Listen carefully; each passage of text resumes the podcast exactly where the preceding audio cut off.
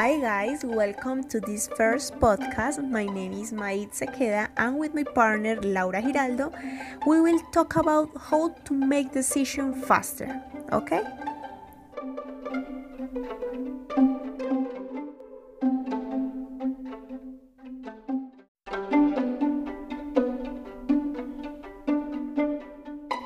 Okay, the first thing you should know is every decision we made has consequences.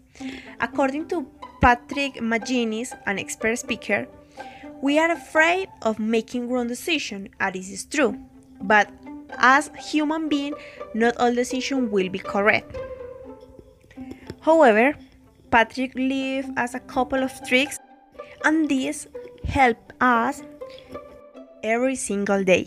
Okay, the first trick that you have to know is you have to use critical thinking. The second the second trick letting go of fear to make bad decision. It's totally common. Relax. Uh, the third trick stop thinking so much about something. It can confuse us a lot and it will confuse our decision. We know that is so difficult, but try to do it. Okay. Every day we are going to have to make decisions, some more important than other, but uh, the life is about making them and accepting the consequences, and most importantly, learning for each decision because these become experiences.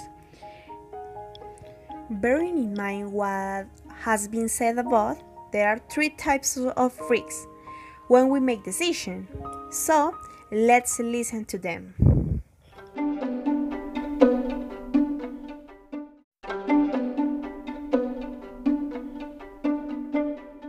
Okay, so uh, according to the TED Talk, uh, we are going to know, I'm going to tell you about decision risks. There are three. The first is high stakes. Um, this is when you have to choose minor details in your life. Uh, for example, when you uh, chose the the channel in your TV when you want to to see something, when you chose uh, your clothes, uh, when you you have to think about something that you want to buy in the internet or in a in a shop. Uh, uh, the second is when you have to choose something, but this have consequences. Uh, the name of this is low stakes. Everything you choose has consequence. And the third is no stakes. This is when you